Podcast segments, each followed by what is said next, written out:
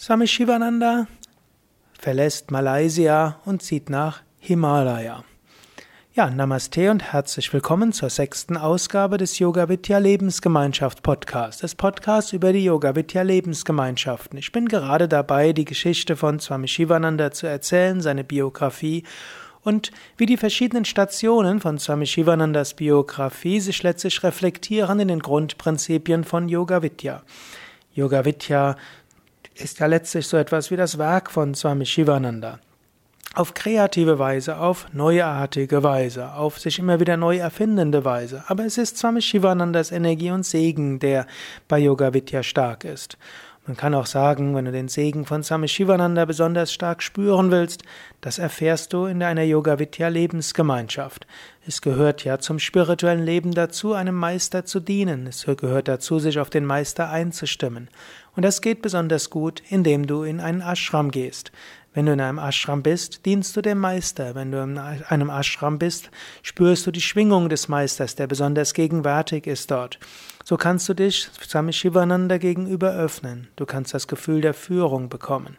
Bei uns bei Yoga Vidya wird das nicht sehr aktiv, doktrinär befürwortet. Es ist nicht so, dass du bei der Aufnahme erklären musst, ich fühle mich als Schüler von Swami Shivananda, sondern es ist einfach in der Atmosphäre. Und diejenigen, die länger hier sind, sind meistens auch deshalb hier, weil sie ein starkes Gefühl der Nähe zu Swami Shivananda haben und seinem Werk dienen wollen.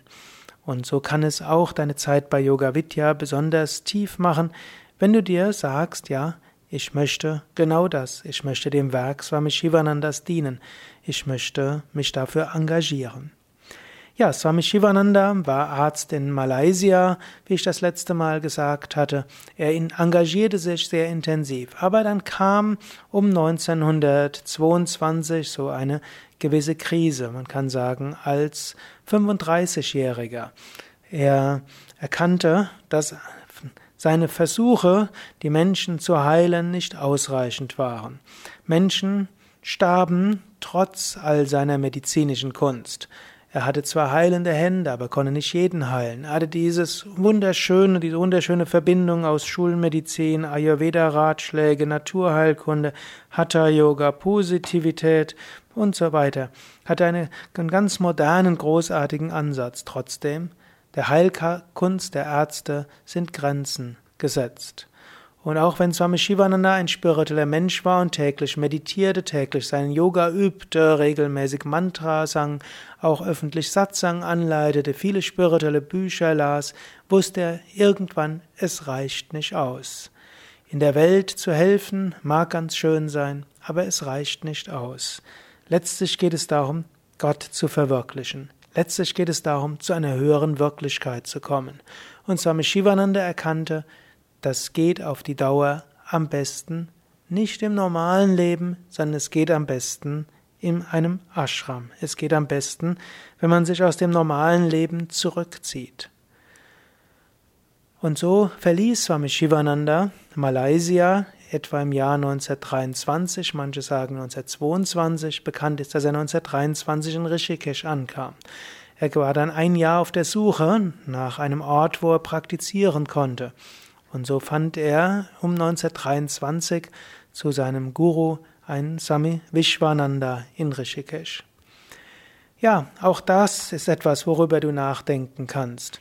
Yoga ist für den Alltag und wir bei Yoga Vidya lehren ja auch, dass Yoga überall gelehrt werden kann. Du kannst Yoga äh, sowohl üben, als auch im Kleinen weitergeben, als Finanzbeamter, du kannst als Computerprogrammierer tätig sein, du kannst Mutter und Hausfrau sein, du kannst äh, Mutter und berufstätig sein, du kannst im Rentenalter sein, in jedem Lebensstadium kann Yoga dein Leben bereichern.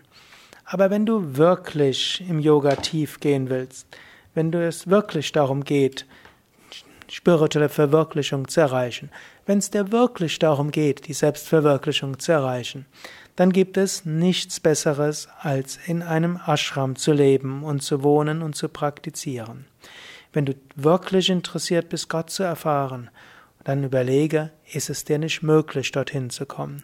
Du wirst auf die eine oder andere Bequemlichkeit verzichten in einem Ashram. Du wirst andere Bequemlichkeiten bekommen, aber vor allen Dingen wirst du die ideale Umgebung bekommen, um spirituell zu wachsen.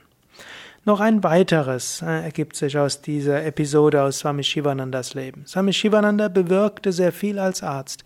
Er bewirkte viel als Mediator, man kann sagen als Vermittler zwischen dem Management und den Arbeitern. Insbesondere wirkte er sehr viel für die Arbeiter. Er wirkte sehr viel auch als Ratgeber für die Menschen und auch als solcher, der sich einsetzte gegen Analphabetismus und so weiter.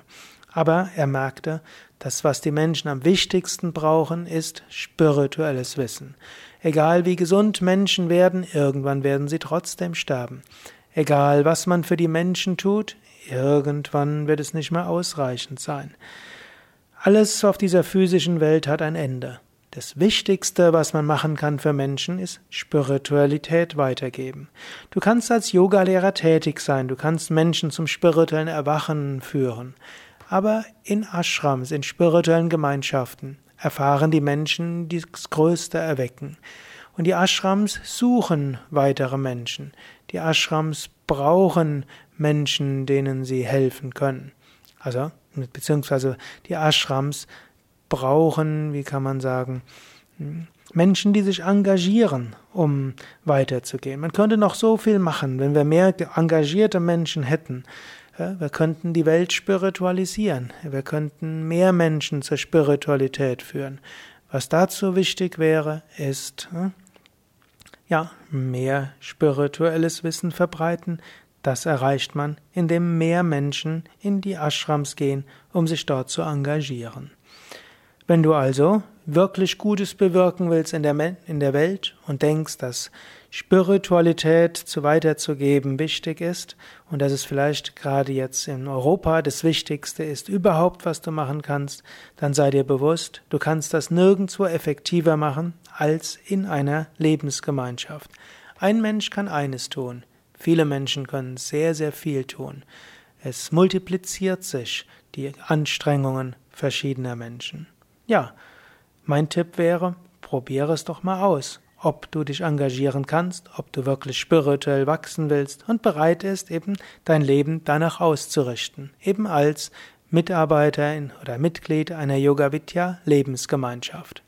Mehr darüber findest du auf den Internetseiten unter www.yoga-vidya.de.